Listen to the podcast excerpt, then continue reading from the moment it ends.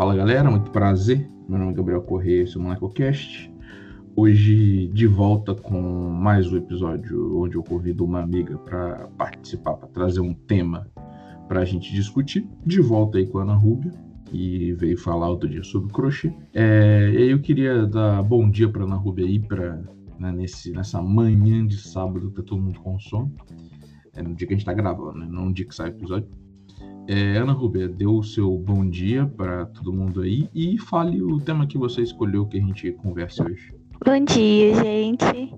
É, o tema de hoje que a gente escolheu foi cabelo e maquiagem, né? Mas é. voltado para pessoas de pele negra e cabelos cacheados. Não, quando você falou cabelo e maquiagem, eu falei, é, cabelo, posso ter uma breve experiência. Maquiagem já tá mais fora do meu. da minha alçada, né? Mas assim, quando a gente, quando você me falou o tema, eu falei, beleza, é um tema, acho um tema interessante. Gosto, porque eu não vou falar que eu tô na. Eu não sei se eu conto. Não sei se a minha é uma transição, mas o meu caso é. Eu sempre. Eu tenho cabelo cacheado. Eu sempre quis deixar o cabelo crescer. Assim, eu não tinha certeza que eu tinha cabelo cacheado, mas eu tinha certeza que meu cabelo não era liso. Então, a uhum. vida inteira, a galera que me conhece da minha cidade, eles me viram só de cabelo curto. E eu achava muito estranho. E aí eu sempre quis ter barba e tal. Mas aí, quando adolescência, a barba cresceu e tal. Mas quando eu fui pra faculdade, eu falei assim. Um dia eu falei assim. Primeiro, já, eu, eu, eu, eu tenho duas motivações muito grandes para deixar meu cabelo crescer, que não são motivações padrão. A primeira é, para cortar cabelo eu tinha que levantar 7 horas da manhã no sábado. Isso é E a segunda é que eu. Cara, a segunda é muito nada a ver, mas eu acho muito maravilhoso. Então, toda vez que venta, eu me sinto feliz. Que eu queria que o meu cabelo balançasse com o vento. Meu amigo Matheus tá escutando, ele sabe que a gente discutiu sobre isso. Que ele tem um. Ele tem um cabelo. Ele tem um cabelo crespo e aí ele nunca deixou crescer também. Eu, falo, eu sempre falo pra ele deixar crescer. É, tá, e aí, tipo, eu entrei nesse universo é, comecei a deixar meu cabelo crescer, cortei uma vez, depois comecei a deixar crescer de novo e também. Acho que foi completar três anos ou dois anos e meio, alguma coisa assim. E aí, nesse meio tempo, fui cuidar do meu cabelo, aprender e tal. É, minha mãe me ajudou, me ajudou muito nisso. Eu comecei a entender e a mergulhar nesse universo. Então, tipo assim, putz, é, sei lá, desde. Ah, ah, o pente de pentear não é o mesmo. Pô, assim, tipo, pode ser óbvio pra muita gente, mas pra mim não era, né? Ah, eu, eu ia, uma vez meu pai me dá de presente de, de fim de ano um secador. E aí eu fui conversar com alguém, né? Falei que é um secador, que assim, a minha maior tristeza na vida é secar o meu cabelo. E a pessoa falou, mas é um secador para cabelo cacheado? Eu falei, existe um secador para cabelo cacheado? tá, e aí eu comecei, tipo assim, e, e, no meu caso, que aí, tipo assim, é um caso não padrão, é, tipo assim, mais ainda respinga um pouco, né? Que é a discussão que a gente estava tendo brevemente antes de gravar, que é o seguinte. Igual, ontem eu fiz uma entrevista é, e aí eu tava tranquilo, meu cabelo solto, tava levemente bagunçado.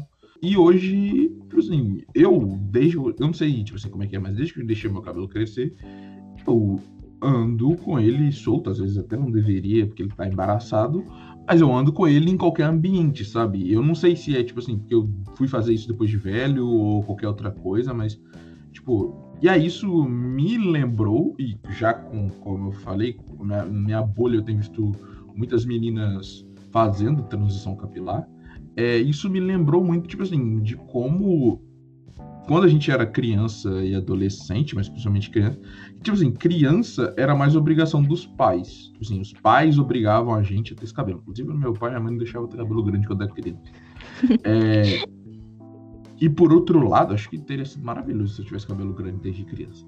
É, e por outro lado, é, já com adolescente, você, como adolescente, você quer se encaixar. Então, tipo assim, é, então as meninas alisavam o cabelo também disso. Acho que é, esse é o local de fala, então vou deixar para você, que é me falar sobre isso, sabe? Sobre, primeiro, né? Como você vê isso, essa questão de alisar cabelo desde nova, é, de tipo assim, desse, se é uma imposição, assim, tipo, eu tava lendo uma matéria é, de um seminário apresentado pela Bianca Ferreira, que faz mestrado em administração na UFPE, e aí ela falava, né, tipo assim, que quando ela foi entrevistar as mulheres perguntando sobre o porquê delas delas alisarem, elas respondiam sempre que era uma questão estética e nunca era, e não que era uma questão tipo assim, putz, fui socialmente obrigado. Mas a questão estética nada mais é que um passo ao lado de, putz, a questão estética para quê? Ou para eu me sentir bonita, ou para eu me sentir aceita, sabe? Era só uhum. isso que eu uhum. tinha para completar.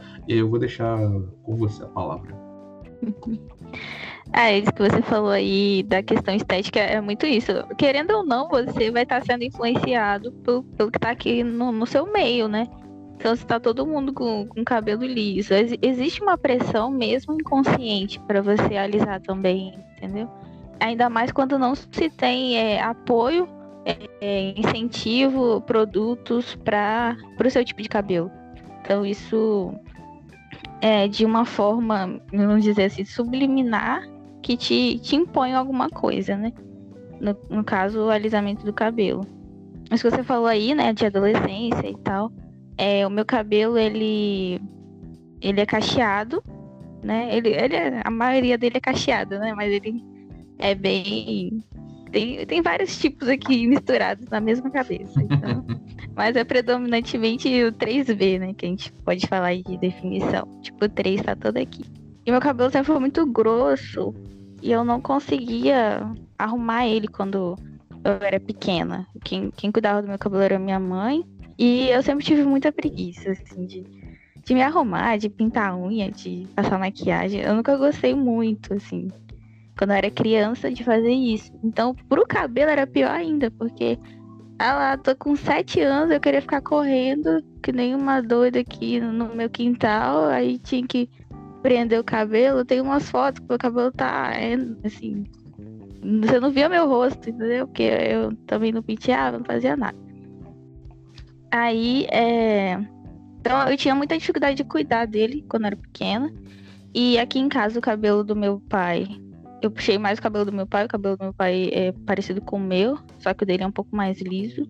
O cabelo da minha mãe, ele já é do tipo 4, que é, que é crespo. E o da minha irmã é tipo da minha mãe também, que é crespo.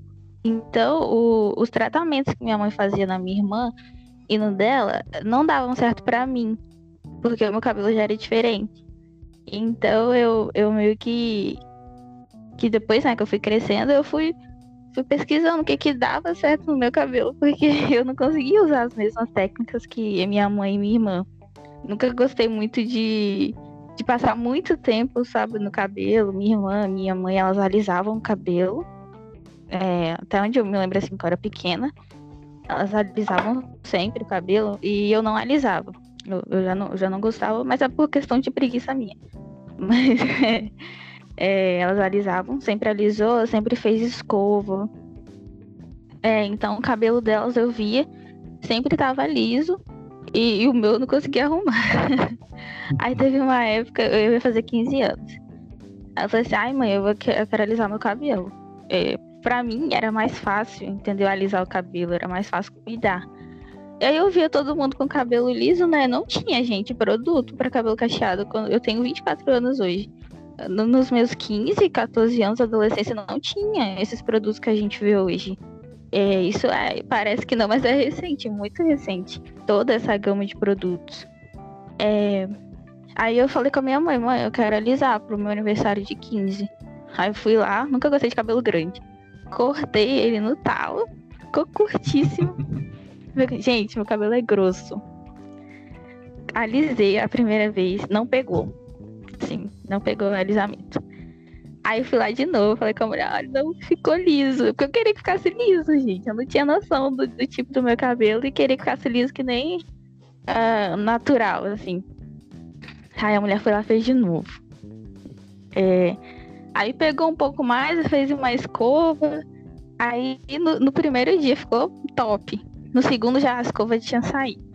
Aí eu falei, ai, gente, tá ali, tá cacheando de novo esse cabelo.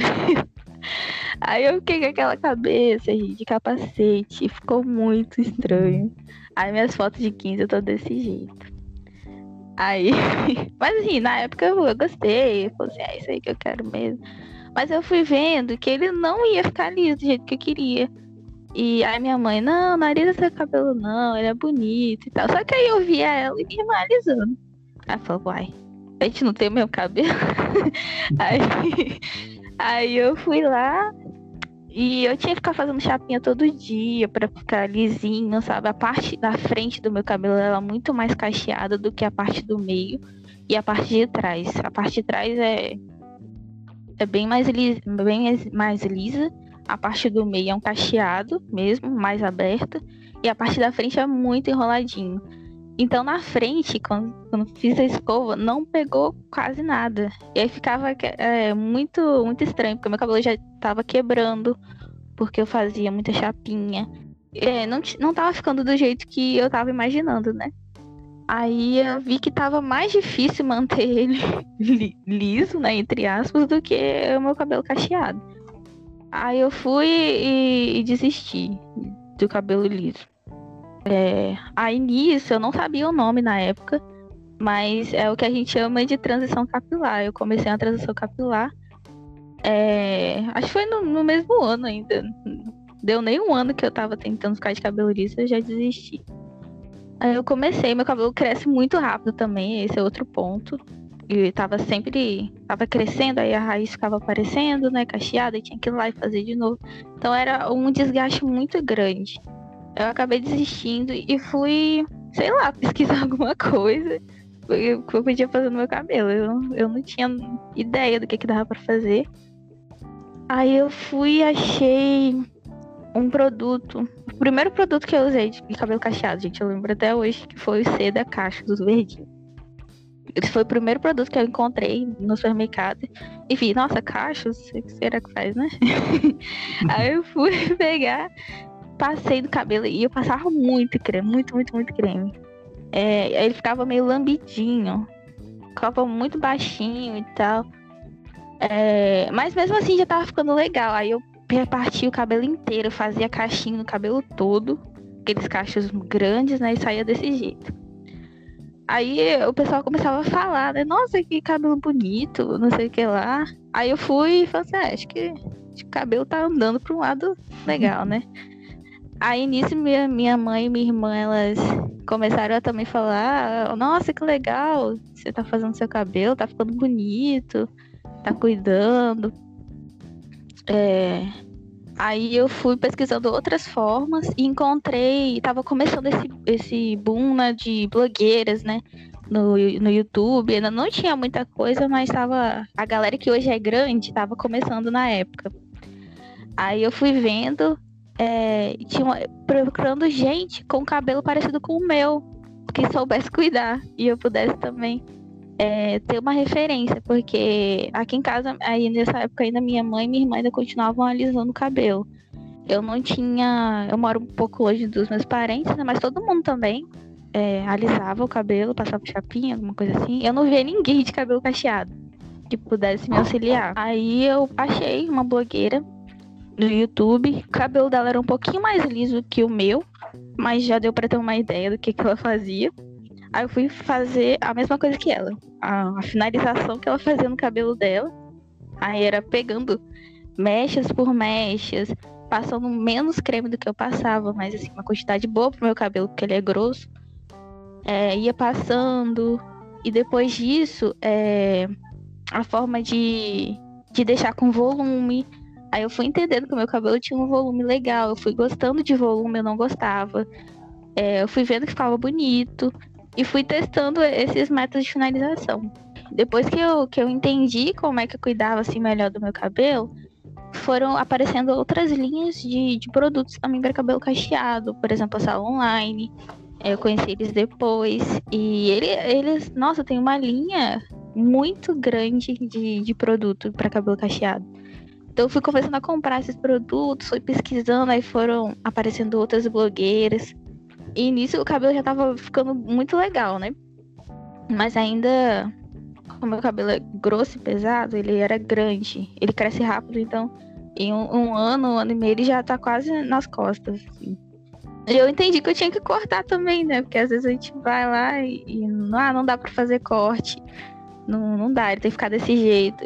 E eu entendi que eu podia, né, cortar o meu cabelo de um jeito que valorizasse mais.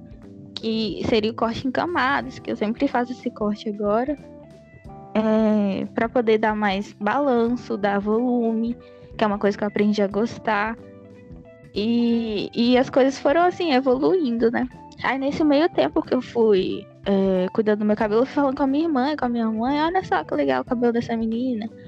Aí fui fazendo o meu cabelo. Depois eu comecei, quando eu tinha mais experiência no meu, eu comecei a pesquisar também meninas que tivessem o cabelo parecido com o da minha mãe e da minha irmã, que é o crespo. Só que, gente, muito difícil, porque ainda tem muita dificuldade é, dentro do próprio meio dos cabelos cacheados a questão do crespo. O pessoal, assim, não dá muito valor, entendeu? É, é, é muito, muito preconceito também que a pessoa sofre. Então, é, os cabelos cacheados padrão, vamos dizer assim, chegaram primeiro. Depois, agora você pode dizer que tem produtos para cabelo crespo, que tem blogueiras valorizadas de cabelo crespo. Então tem essa, essa diferença ainda dentro do cacheado. É, dentro do, dos cabelos. E eu fui pesquisando e achei uma menina, que ela até é muito famosa hoje, né? Camila de Lucas. Ela tem cabelo muito parecido, o cabelo natural dela é muito parecido com o da minha mãe e da minha irmã. E ela tava começando na época. Aí eu mostrei pra minha mãe, olha só, mãe, como é que ela arruma o cabelo dela direitinho, olha como fica bonito. Aí minha, minha mãe e minha irmã foram gostando também. Eu fui mostrando pra elas, olha só que, que legal, olha só, dá pra fazer isso. Mas o que eu ia falar dentro do que você tá falando, que era o seguinte. Até dentro, é, já inicialmente falando, você tá falando do, de achar é, pessoas falando sobre cabelo crespo, é, é, é, até um, tipo assim, é até meio. Eu fico assim, porque, pô, é, se todo mundo tá alisando, não todo mundo assim, não é todo mundo, sempre vai ter alguém que tá ali, sabe, desde o do começo. É, então, tipo assim, não vai ter gente, vai ter pouquíssima gente produzindo sobre cabelo cacheado, sobre cabelo crespo, porque as pessoas vão estar tá produzindo sobre ter um cabelo crespo e alisar, tá ligado? Não o contrário. Né? Uhum. Agora é que tem o um movimento, como você falou. E aí isso, isso, isso me lembrou muito que, tipo assim, na minha casa, a minha mãe tem cabelo curto, né? Cabelo. Quem viu meu cabelo agora pode ver que o meu cabelo é, mais, é maior que o da minha mãe, entendeu? Uhum. Então, tipo assim, eu nunca tive essa referência, sabe? Mas o pessoal da minha, minha minhas tias, o pessoal tinha. E aí, é uma coisa que eu achava, assim, é, eu vou até falar de uma série antes de falar disso, que tipo assim, eu lembro claramente do episódio de Todo Mundo Deu Chris, que é o quê? Que é o episódio que, que é meio que, tipo assim, tipo, a Tony é uma mocinha, né? Aí ela vai deixar uhum. de cuidar do cabelo em casa e vai cuidar no, começar no salão, que é a mãe dela alisando com um ferro que ela esquentou o negócio. E toda vez que eu passava esse episódio, a minha mãe falava que a mãe dela faz, fazia isso com ela, tá ligado? Uhum. Porque minha mãe já teve cabelo longo, né? E aí eu falo assim, cara, não, não é possível. Assim, pô, uma coisa que eu já não Quer dizer, na minha opinião, não, não faz diferença. Mas é uma coisa que eu já acho. Né, que eu entendo que é porque acontece, mas eu já não concordo tanto, é você hoje, com tecnologia, com um monte de coisa, tá alisando. Agora, imagina antigamente que você tinha que pegar um ferro de metal, um ferro de metal, um, um pente de metal, esquentar ele para fazer isso. Ah, tipo, é, e aí, tipo, isso me lembra que você falou dos seus 15 anos, e uma coisa que, assim, porra, acho que poucas, pouquíssimas pessoas tinham cabelo cacheado na minha escola, né? É, mas na minha família, não, pelo contrário, né? A maioria da, das mulheres da minha família tem cabelo cacheado. E aí era meio que tipo assim: ah, vamos a uma festa de 15 anos, ah, vamos a um casamento, ah, vamos aonde? Ah, então hoje é um dia de alisar o cabelo, sabe? Alisar o cabelo era meio que Tipo, tá, a gente tem que estar tá apresentável, sabe? E uhum. hoje isso me incomoda pra caralho. Na época eu era adolescente, que eu não sabia nada disso, eu falava, ah, ok. Prefiro seu cabelo natural, mas você vai fazer isso, show.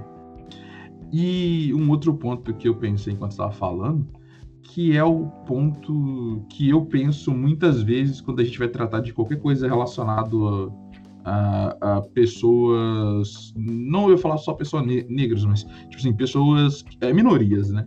Que é tipo uhum. assim, é, pô, eu acho maravilhoso você poder chegar no mercado e, e você ter o produto, tipo assim, o produto pro seu cabelo. Só que eu acho muito engraçado como as marcas vendem isso, sabe? Tipo assim, é eu não sei, eu problematizo muito em cima disso. Eu sempre fico em cima.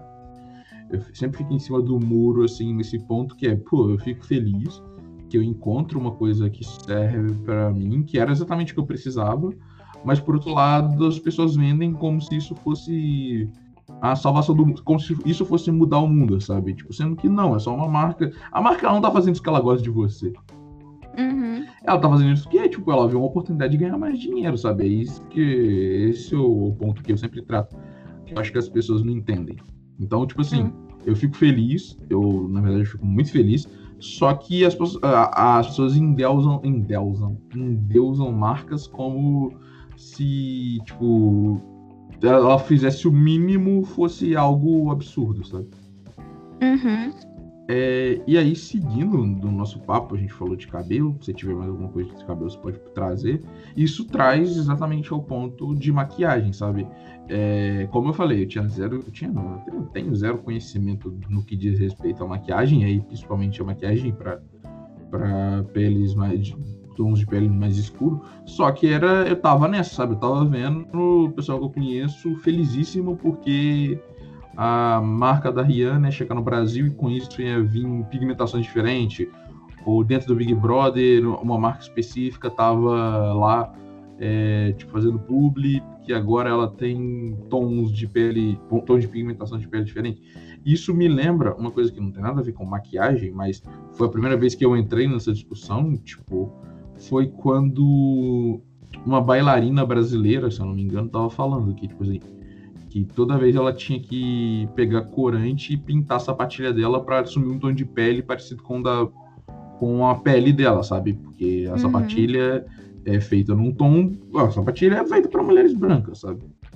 E aí eu queria que você falasse primeiro, né, desse um, um, um panorama da, da questão de, de de maquiagem, exposição de pele mais escuro, como isso impactou você, tipo, porque, né, como você estava me falando em off, antigamente, eu, aí eu, eu já sabia que as, as mulheres ficavam cinzas, né, quando tinham que usar é, maquiagens para um tom de pele que não era delas. E aí, então, assim, como, como você fazia e como você via as pessoas tentando fazer, o, a diferença agora que é você conseguir, embora aí também, novamente, no achismo, eu não sei, mas eu acho que é bem, é, assim, é, é tem chegado, mas não tá no mesmo nível do cabelo, sabe? O acesso não é para todo mundo e é bem caro, né? Mas embora a maquiagem seja um pouco caro normalmente. É, essa questão da maquiagem aí, é, quando eu era mais nova, eu não era muito ligada, né? Eu comecei a mexer mais no, no, no cabelo depois que eu fui pro, pra maquiagem. Mas é, eu não sabia escolher base, não sabia escolher pó, não sabia escolher nada. E eu pegava, assim, eu achava que dava. Aí sempre ficava aquele aspecto meio esbranquiçado, sabe? Nas fotos ficava meio, meio cinza, é, não ficava legal. E eu fui pesquisar também da mesma forma que eu fiz com o cabelo. Aí eu achei também no YouTube. é, o YouTube é muito legal que ele, ele explicava muito sobre esse aspecto de ter a base com uma pigmentação que fosse adequada para a pele negra e principalmente voltado também para para os tons mais escuros, né? A pele retinta, que não tinha nem opção, né? Para mim, é, que eu não sou é, ainda o tom mais escuro do, dos tons, mas para mim já estava difícil, imagine para as meninas que têm a pele retinta. Então, para elas, nem opção tinha. É, então, ele, ele explicava sobre isso, aí eu comecei a pesquisar melhor, pesquisei a conhecer mais marcas que pudessem, que fizessem isso e a problematizar também por que, que as outras não faziam, sabe? Aquelas marcas mais, mais tops mais caras, por que, que elas uhum. não tinham tom também para pele negra? Por que, que, que, não, que não, não tem pra gente? Entendeu? Por quê? Porque a gente não compra? Porque não vende pra pele negra? É porque mulher negra não usa maquiagem? Então eu comecei também a problematizar essa parte. É, e buscar, né, é, valorizar aquelas que estavam fazendo isso, embora seja igual você falou, seja o mínimo que a marca pode fazer mas valorizar quem, quem tá fazendo. É, E a gente sempre fica olhando os lançamentos, por isso que deu uma revolução essa da Rihanna. Os lançamentos e ver como que tá a cartela de cores.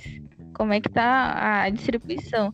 Tem, tem marca que não lança nada para tom escuro, tem marca que lança seis tons claros para três médios, nenhum retinto.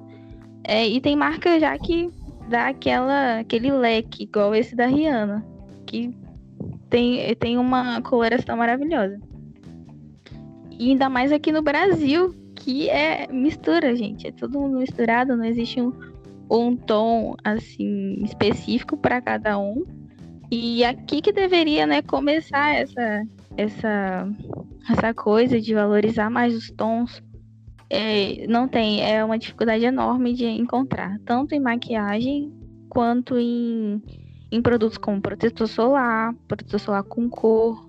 Às vezes a pessoa vai ficar cinza usando esse protetor, não, não fica um aspecto legal, tipo, transparente, essas coisas assim. Outro ponto também disso, pigmentação, né, de sombras, que, que vai fazer aquela cor aparecer em você. É, é difícil também, algumas paletas não, não te valoriza nesse quesito, porque na pele negra não vai aparecer algumas cores, então precisa valorizar a pigmentação. E, infelizmente, é, aqui onde eu moro é um polozinho praticamente de, de compras. É, então não é, não é o centro, mas é, tem muita coisa aqui para comprar. E eu não encontro aqui há, muitas vezes as marcas que eu quero que tem, entendeu? Os produtos, mas as lojas não, não chega nas lojas. Tem esse ponto também. Às vezes a marca faz, mas na hora de chegar na loja não, não, não chega. As lojas não compram. Aí às vezes a gente vai lá olhar a vitrine tem tudo cor média, cor clara. Até eu fui numa loja que inaugurou.